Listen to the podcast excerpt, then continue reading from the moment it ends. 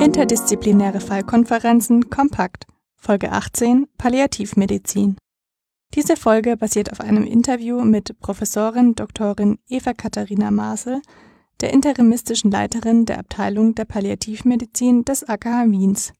Aufgenommen am 28. Juni 2021. In dieser Folge erhalten Sie essentielles Wissen und Hintergrundinformation, das jede, jeder, egal welche Fachrichtung er oder sie später einschlagen wird, benötigen kann. Palliativmedizin, im englischen Sprachgebrauch Palliative Care, kommt vom Wort Pallium und leitet sich ab von Mantel, was so viel bedeutet wie man möchte die Patientinnen umhüllen und beschützen. Das Feld der Palliativmedizin ist ein spezialisierter Fachbereich, welcher sich mit Menschen befasst, die an einer unheilbaren Erkrankung leiden und bei denen die kurativen Therapiemöglichkeiten ausgeschöpft sind. Im Vordergrund stehen eine Verbesserung der Lebensqualität, aber auch eine Verlängerung des Lebens der Patientinnen. Frau Professorin Dr. Eva Katharina Maasel erklärt zum geschichtlichen Hintergrund. Cicely Saunders war die Begründerin der Palliativmedizin. Sie ist Anfang des 20. Jahrhunderts geboren in England und sie war primär Sozialarbeiterin. Dann hat sie beschlossen, sie möchte Krankenschwester werden, weil sie gemerkt hat, es gefällt ihr, die Menschen auch medizinisch zu betreuen. Und dann ist sie draufgekommen, eigentlich hört man mir nicht ausreichend zu. Jetzt muss ich Medizin auch noch studieren, dann werde ich mehr gehört. Das war für Frauen damals, wie wir ja wissen, noch nicht so selbstverständlich, dass sie ein Studium abschließen konnten und ist ja in sich die Multiprofessionalität in Person. Also sie war Sozialarbeiterin, Krankenschwester und Ärztin. Und das ist das Schöne für mich an dem Fachgebiet, dass man sagt, man muss nicht alles selber wissen, man arbeitet zusammen. Und Cicely Saunders hat etwas sehr, sehr Schönes gesagt. Sie hat Palliativmedizin für sich so definiert, to give space. Also Raum geben, dass etwas wieder Platz hat außerhalb der Erkrankung. Und das finde ich so eine schöne Definition, weil oft liest man in dieser ganzen Palliativliteratur Lebensqualität, Lebensqualität. Natürlich fokussieren wir auf Lebensqualität. Das ist für jeden Menschen etwas anderes. Das ist nicht immer nur was Medizinisches. Aber dieses to give space bedeutet für mich persönlich, dass ich einfach als Ärztin versuche, den Menschen zu ermöglichen, dass sie nicht immer an ihre Krankheit denken müssen. In Österreich versterben ca. 80.000 bis 90.000 Menschen pro Jahr. 10 bis 20 Prozent davon benötigen eine spezialisierte palliative Betreuung. Grundsätzlich ist eine Betreuung auf der Palliativstation ab 18 Jahren möglich. An welchen Erkrankungen leiden die PatientInnen, die eine palliativmedizinische Betreuung benötigen? In der Praxis sind es meistens Menschen mit Krebserkrankungen, aber es gibt auch viele, viele andere Erkrankungen, wo Palliativmedizin Bedeutung hat, zum Beispiel chronische Lungenerkrankungen, Herzinsuffizienz, neurologische Erkrankungen, Nephrologie, Pulmologie. Also im Grunde muss man sagen, für die Menschen da draußen, jeder braucht palliativmedizinisches Wissen. Jede Ärztin, jeder Arzt. Und es geht auch ganz viel um die Haltung, dass man Menschen in ihrer letzten Lebensphase begleitet. Da auf nahezu jeder Station Patientinnen versterben, sollte jeder Arzt und jede Ärztin über palliativmedizinische Grundkenntnisse verfügen. Die Palliativmedizin konzentriert sich in erster Linie auf die Linderung der Symptome. Das kann sein Atemnot, das kann sein Schmerz, Inappetenz, Übelkeit, Erbrechen, aber auch psychische Leidensbilder wie zum Beispiel Angst und Depression. Man kann sich vorstellen, wenn man schwer krank ist, dann hat man große Angst. Und wenn ich jetzt auf unserer Palliativstation schaue, im Allgemeinen Krankenhaus Wien, dann sind die meisten Menschen, die wir behandeln, haben onkologische Erkrankungen. Ich würde sagen, nahezu 90 Prozent manchmal und immer mehr betreuen wir jetzt aber auch Menschen von anderen Kliniken. Auf einer palliativmedizinischen Station bleiben die PatientInnen im Schnitt für drei Wochen. Ziel ist die Entlassung nach Hause. Das Hinzuziehen eines Palliativteams sollte idealerweise schon am Beginn einer unheilbaren Erkrankung stattfinden. Palliativstationen sind in Krankenhäuser eingegliedert und benötigen ein multiprofessionelles und häufig auch interdisziplinäres Team. Multiprofessionell bedeutet, dass es nicht nur ärztliches Personal ist und diplomiertes Pflegepersonal, sondern dass es auch andere Professionen braucht, zum Beispiel Sozialarbeiterinnen und Sozialarbeiter, Physiotherapeutinnen, Physiotherapeuten, Seelsorgende, Psychotherapeuten und Psychologinnen. Das ist, glaube ich, etwas sehr, sehr Essentielles, weil diese Menschen natürlich eine Last haben, die über das Körperliche hinausgeht. Ich glaube, das ist das Wichtige in der Palliativmedizin, zumindest halten wir es so bei uns auf der Station am Allgemeinen Krankenhaus Wien, dass die verschiedensten Berufsgruppen sich vorstellen und mal hingehen zu den Leuten, weil oft ist es gar nicht die Profession, die ich brauche, sondern es ist der Mensch. Außerdem wäre auf der Palliativstation ein derzeit häufig umgesetzter, großzügiger Pflegeschlüssel für die optimale Betreuung günstig. Welche Therapien erhalten die Patientinnen auf der Station? Physikalische Therapie bekommen unsere Patienten eigentlich alle. Alle bekommen eine Ernährungsberatung. Wir schicken auch zu allen Menschen, die zu uns kommen, am Anfang den Psychologen hin. Bei uns ist es ein ähm, Psychologe und Psychotherapeut, der auch eine psychotherapeutische Ausbildung hat, dass er sich mal vorstellt und, und fragt, was brauchen Sie? Und momentan haben wir auch eine Sterbeamme auf unserer Station. Das ist jetzt vielleicht für den für das erste ein irritierender Begriff, wenn man das noch nicht so kennt. Und das ist auch für die Patienten natürlich, wenn ich auf die Palliativstation komme und dann sagt jemand, ich bin Sterbeamme, vielleicht irritierend. An und für sich ist das aber eine sehr wertvolle Ausbildung, weil wie man Menschen beim, bei der Geburt begleitet, es am Lebensende natürlich auch einer Begleitung bedarf. Wenn die Menschen dann zu uns kommen, dann sind sie meistens verängstigt und denken sich, okay, kommt jetzt gleich der Pfarrer so in die Richtung, wo bin ich denn hier hingeraten, kriege ich überhaupt noch eine Blutabnahme? Also auch das hatten wir schon. Und Palliativmedizin ist Medizin. Sie ist natürlich auch Care darüber hinaus, aber es ist knallharte Medizin. Es ist kein Wochenendkurs und man muss die Menschen dort abholen, wo sie sind und einmal sagen, das sind unsere Aufgaben, das ist unsere Station, das können wir anbieten. Und die meisten, die am Anfang skeptisch sind und sich denken, Palliativ, das ist sozusagen das Letzte, da werden alle sterben, die schauen dann auch schon so rüber zum Bettnachbarn, wie es um den wohl so steht. Dann sind die meisten Menschen nach ungefähr ein, zwei Wochen vollkommen glücklich und sagen, ich möchte nirgendwo anders mehr hin, weil das, was ich hier alles haben kann, das ist ganz, ganz toll, weil es eben alles unter einem Dach ist. Wie läuft die Ausbildung zum zur Palliativmedizinerin in Österreich ab? Derzeit gibt es in Österreich keinen Facharzt für Palliativmedizin. Man kann sich zum zur Palliativmedizinerin zusätzlich ausbilden lassen, wenn man eine Ausbildung zur Allgemeinmedizinerin oder eine fachärztliche Ausbildung absolviert und 18 Monate an einer Palliativinstitution mitarbeitet. Man lernt allem voran viel über die Symptomlinderung. Weil was brauche ich immer, egal in welches Fachgebiet ich gehe, ich muss Schmerzen behandeln können. Ich sollte wissen, wie man mit Übelkeit umgeht. Ich sollte wissen, wie man mit Atemnot umgeht. Ich sollte wissen, wie man mit Schlaflosigkeit umgeht, mit Delir. Da haben wir sehr viel zu tun auf der Palliativstation. Mit Menschen, die delirant werden am Lebensende, eine große Herausforderung für das Team, weil oft ein Mensch sehr, sehr viel Zeit beansprucht. Und ich denke, das wollen wir alle lernen. Und das kannst du auf der Palliativstation lernen, auch wenn du nicht für immer bleibst. Wichtig für die palliative Betreuung ist das pharmakologische Wissen, da man häufig schon mit wenigen Medikamenten sehr viel erreichen kann. Eine weitere sehr wichtige Fähigkeit ist die Kommunikation mit den Patientinnen und das Raumgeben für jegliche Emotionen, die Menschen am Lebensende empfinden. Angst ist, glaube ich, ist etwas völlig Normales und Selbstverständliches. Und was wir anerkennen in der Palliativmedizin ist, dass viele Dinge angemessen sind, dass Wut angemessen ist, dass Traurigkeit angemessen ist, dass es angemessen ist, einmal zu schimpfen und zu sagen, heute ist ein blöder Tag und sie gehen mir alle auf die Nerven, gehen sie raus. Das ist sogar gut, weil jede Emotion ist ein Beziehungsangebot. Und wenn ich mir es in der Medizin so erwarte, dass ich sozusagen mit dem goldenen Kugelschreiber und mit der Mappe distanziert ans Bett gehe und sage, haben Sie noch irgendwelche Fragen, dann sollte ich nicht in die Palliativmedizin gehen, weil die Palliativmedizin ist beim Menschen, ist am Bett und ist sehr, sehr intim und sehr persönlich und das muss man mögen. Was versteht man unter dem Begriff End-of-Life-Discussion?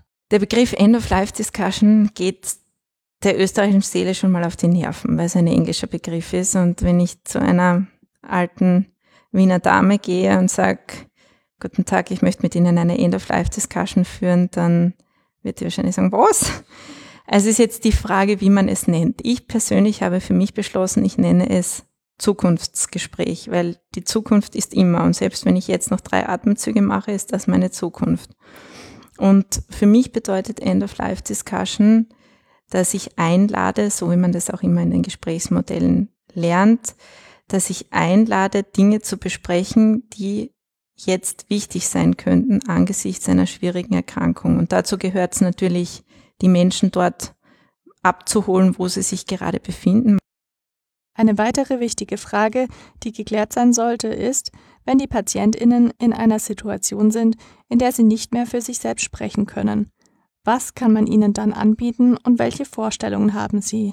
Da kommt das Advanced Care Planning ins Spiel, was in der Palliativmedizin eine große Rolle spielt. Das ist Patientenverfügung, Vorsorgevollmacht und eigentlich viel mehr als das. Das Advanced Care Planning sind nicht nur Dokumente, sondern das ist wirklich auch zu fragen, wie gerne leben Sie? Wie können Sie sich Ihr Leben vorstellen und was können Sie sich gar nicht vorstellen? Und allein die Frage, wie gerne leben Sie, ist schon wieder ein Sinnbild für Palliativmedizin, wo man sagt, es ist so eine lebensorientierte Medizin und es ist nicht so traurig und dass man die ganze Zeit mit Sterben und Tod und Unglück konfrontiert ist, sondern man ist ja damit konfrontiert, dass man letzten Endes sieht, das Leben ist sehr kostbar und sehr wertvoll Wichtig ist auch herauszufinden, welche Personen die Patientinnen am Lebensende besonders mit eingebunden haben wollen und ob ein Sterben zu Hause ermöglichbar ist.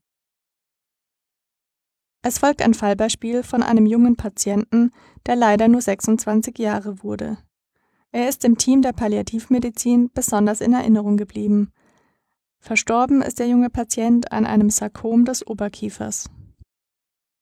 Dieser Mann ist zu uns gekommen in einem schon körperlich sehr entstellten und fortgeschrittenen Stadium, wo er das Gesicht von Tumormassen eigentlich durchwachsen war. Also dass die halbe Gesichtshälfte war wirklich von Tumormassen durchwachsen. Er hatte einen Luftröhrenschnitt, ein Tracheostoma, weil der Tumor auch nach unten gewachsen ist. Er hatte Chemotherapie bekommen, Strahlentherapie und eine Operation war sehr, sehr dünn, hatte keine Muskulatur, hatte keine Ressourcen mehr, ist ernährt worden über eine Magensonde.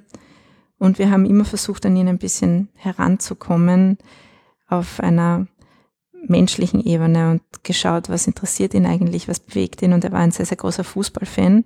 Und wir hätten sogar so weit geschafft, dass der Kapitän der Fußballmannschaft bereit gewesen wäre, auf die Station zu kommen. Das wollte er dann aber nicht mehr, der Patient, weil er sich schon zu sehr geschämt hat und sich zu entstellt gefühlt hat.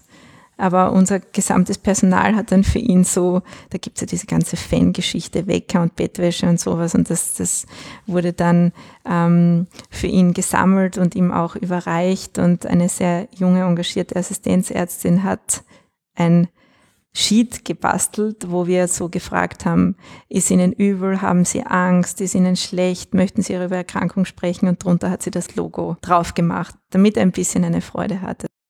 Das genannte Sheet nennt sich in der Palliativmedizin Patient Reported Outcome Measurement. Damit fragt man gezielt ab, wie hoch die Symptomlast ist und versucht diese dann zu behandeln. Auf welche Symptome musste bei diesem Patienten besonders eingegangen werden? Er hat Krampfanfälle gehabt, er hatte eine antikonvulsive Therapie, er hatte Flüssigkeitstherapie und er hatte Schmerztherapie und wir hatten immer die Angst, dass wir irgendwann nicht mehr mit ihm sprechen können. Entweder weil der Tumor zu bluten beginnt, er war sehr stark vaskularisiert, also das ist ganz klar, die Gefäße wachsen ein und Tumorblutung ist auch etwas, was in vier Prozent der Patientinnen und Patienten vorkommt, nicht so häufig, aber doch muss man gewappnet sein, sollte grüne Tücher bereithalten, nicht weiße Tücher auch um den Patienten, wenn sie das noch mitbekommen oder den Angehörigen, diesen Schreck zu nehmen, dass das Blut auf weißen Tüchern ist. Ganz wichtig ist es, dass man, solange die Patientinnen noch für sich sprechen können, plant, welche Maßnahmen in Notsituationen getroffen werden sollen. Das ist mir ganz ein wichtiges Anliegen für die jungen Kolleginnen und Kollegen. Es ist ganz schlimm für die Patienten, wenn keine Entscheidungen getroffen werden, wenn einfach mal sich denkt, not in my shift, also nicht in meiner Schicht. Am nächsten Tag wird schon irgendwer kommen, der das entscheidet. Da leiden die Menschen darunter. Naja, Dieser junge Mann ähm, hatte dann die Situation, dass er eben einen Morphiumperfusor hatte gegen Schmerzen und auch gegen Atemnot, weil Sarkome metastasieren sehr, sehr häufig in die Lunge. Er hatte auch Lungenmetastasen. Und es ist dazu gekommen, dass er immer schwächer geworden ist und wir dann irgendwann gar nicht mehr mit ihm sprechen konnten und er dann sehr, sehr unruhig geworden ist. Ein wichtiges Thema in der Palliativmedizin ist die palliative Sedierung. Es gibt klare Kriterien für eine palliative Sedierung und das ist ein sogenanntes therapierefraktäres Symptom, das ich anders nicht mehr behandeln kann. Das kann sein Schmerz, den ich anders nicht mehr behandeln kann. Wie gesagt, der junge Mann hatte dagegen Morphium. Es kann sein Atemnot, die ich nicht mehr anders behandeln kann. Es kann eine Tumorblutung sein, wo ich sage, ich kann jetzt keine Gefäße mehr veröden, ich kann das nicht mehr bestrahlen, ich kann nichts mehr machen, dass das besser wird. Es kann auch sein, dass ein Delirium auftritt am Lebensende. Das kommt sehr, sehr häufig vor, ein sogenanntes terminales Delir, wo Menschen sehr unruhig werden, teilweise auch sehr ängstlich werden und wo ich mit anderen Medikamenten manchmal nicht weiterkomme. Mit den klassischen psychiatrischen Neuroleptika kommt man da oft nicht sehr, sehr weit am Lebensende. Angst spielt ja auch nicht selten eine Rolle. Und in dieser Situation kann ich dann einen Menschen palliativ sedieren. Und das ist bei diesem jungen Mann dann auch so gekommen. Er ist sehr, sehr unruhig geworden, sehr, sehr agitiert geworden und wir haben uns überlegt, können wir irgendwas an der Medikation verändern. Ziel der palliativen Sedierung ist das Vermindern bzw. Aufheben der Bewusstseinslage, um die Symptomlast zu reduzieren. Wichtig vor dem Durchführen einer palliativen Sedierung ist das Ausschließen von therapierefraktären Ursachen. Zu den therapierefraktären Ursachen zählen Symptome, welche mit Therapien, die das Bewusstsein nicht einschränken, nicht ausreichend kontrolliert werden können. Bei den therapierefraktären Symptomen geht der Arzt bzw. die Ärztin davon aus, dass mit weiteren invasiven oder nicht invasiven Maßnahmen keine adäquate Linderung der Symptome erreicht werden kann wir haben die ganzen therapierefraktären Ursachen ausgeschlossen. Das ist mir auch ein großes Anliegen, dass man auch bei einem sterbenskranken Menschen immer schaut, steckt vielleicht etwas dahinter, warum der sich jetzt akut so verschlechtert hat, warum der so unruhig wird. Das könnte zum Beispiel sein, dass das Kalzium im Blut erhöht ist. Es könnte sein, dass das Natrium im Blut niedrig ist. Eine Hyponatremie kann Delirant machen. Es könnte eine gefüllte Harnblase sein wird ganz, ganz häufig übersehen, weil niemand die Decke runterzieht und den Patient mal kurz auf den Bauch greift und auf die Blase greift oder einen Ultraschall macht. Es könnte natürlich Obstipation sein. Morphiumtherapie macht Verstopfung. Wenn ich da keine Laxantientherapie gebe, haben die Leute teilweise ein stuhlgefülltes Abdomen und werden deswegen delirant, weil sie so stark verstopft sind. Es könnten natürlich irgendwelche Leberkoma, hepatische Enzephalopathien, Niereninsuffizienz, Gehirnmetastasen, psychiatrische Dinge. Das ist jetzt sehr selten auf der Palliativstation, dass ich eine akute Psychose bekomme. Aber all diese Dinge muss ich ausschließen. Dieser Patient hat in weiterer Folge einen Midazolam-Perfusor erhalten, also ein Benzodiazepin in sehr niedriger Dosierung gegen seine Unruhe und verkrampfte Körperhaltung. Beim Erhöhen der Morphindosierung sollte man vorsichtig sein. Ja, das wird oft gemacht. Die Opioide werden gesteigert und gesteigert und gesteigert, um den Patienten mit Opioiden zu sedieren. Und das soll man wirklich nicht tun. Und das lernt man auf der Palliativstation, dass man mit Medikamenten sehr, sehr sorgfältig umgehen muss. Mit dem Midazolam-Perfusor wurde der Patient zwar ruhiger, jedoch nicht ausreichend. Er erhielt dann eine palliative Sedierung mit Propofol und ist darunter friedlich verstorben. Was ist friedlich versterben? Weil von außen betrachtet wirkt es so, wir wissen ja nicht ganz genau, was in den Leuten vorgeht, aber er hat entspannt gewirkt und ich glaube, da müssen wir uns auch darauf verlassen, dass das, was wir von außen wahrnehmen, bis zu einem gewissen Grad, der Rest bleibt ein Mysterium, annehmbar ist als ein friedlicher Zustand, wenn der Mensch nicht tachykard ist, wenn der Puls nicht so schnell schlägt und wenn die Menschen einfach so entspannt von der Gesichtshaltung und von der Mimik her wirken, dass man das Gefühl hat, es ist in Ordnung. Und er ist mir deswegen in Erinnerung geblieben, weil da war so vieles bei diesem Menschen, ist so vieles zusammengekommen. Einerseits eine schwere Erkrankung, die er mitgebracht hat, andererseits doch viele Symptome, wo man sagt, der ist genau richtig auf der Palliativstation. Er hatte Atemnot, er hatte Schmerzen, er war kachektisch, er war sarkopen, er musste ernährt werden, er hatte Angst, Er hatte eine Familie, die ihn wunderbar betreut hat, aber die muss man natürlich auch abholen und die muss man natürlich auch immer wieder mit einbinden und, und die kennen ihn ja schließlich als Menschen. Wir kennen ihn ja nur als Patienten. Deswegen ist er uns so in Erinnerung geblieben und auch weil die Sedierung am Lebensende dann doch eher komplex war und wir das Propofol dazu nehmen mussten, was wie gesagt nicht häufig vorkommt Frau Professorin Marcel fasst den Bedarf der Palliativmedizin zusammen. Die menschliche Mortalität liegt bei 100 Prozent. Ich denke, die Datenlage ist ausgezeichnet in der Palliativmedizin. Der Tod ist was sehr Universelles. Jeder Mensch, jedes Lebewesen ist vergänglich und ist mit dem Tod konfrontiert und deswegen wäre mir ein großes Anliegen, dass sich mehr Menschen ein bisschen mehr vertiefen, was dieses Thema betrifft, dass es nicht sofort abgelehnt wird, dass man nicht sofort sagt, na ja, das ist ja auch ganz nett, aber damit werde ich nichts zu tun haben, weil ich möchte lieber Leben retten.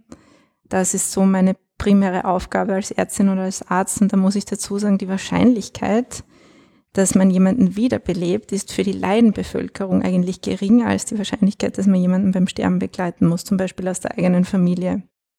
Schon lange ist wissenschaftlich erwiesen, dass eine Palliativbetreuung bereits ab der Diagnose einer lebensbedrohlichen Erkrankung den Patientinnen eine höhere Lebensqualität ermöglicht und in einigen Fällen deren Lebenszeit sogar verlängert. Bei Palliative Care steht das Kümmern im Mittelpunkt. Dadurch wird vorrangig das Befinden der Patientinnen behandelt, weniger deren Befunde. Heutzutage gäbe es einen viel höheren Bedarf an palliativer Betreuung als das Angebot erlaubt. Für die Zukunft wäre ein weiterer Ausbau der palliativen Versorgungsangebote wünschenswert. Palliativmedizin wird im Studium der Humanmedizin an der MedUni Wien in unterschiedlichen Studienjahren und Curriculumelementen gelehrt, auch in den Fallkonferenzen des fünften Studienjahres. Diese Folge beruht auf einem Interview mit der interimistischen Leiterin der Abteilung für Palliativmedizin im AKH Wien, Professorin Doktorin Eva Katharina Marcel. Praktische Erfahrungen kann man im Rahmen von Formulaturen und KPJ-Tertialen sammeln. Weiterführende Informationen sind auf der Website podcast.meduniwien.ac.at zu finden.